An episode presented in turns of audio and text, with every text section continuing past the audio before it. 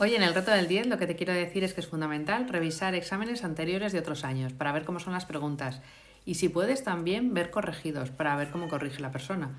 Así es más fácil que triunfes.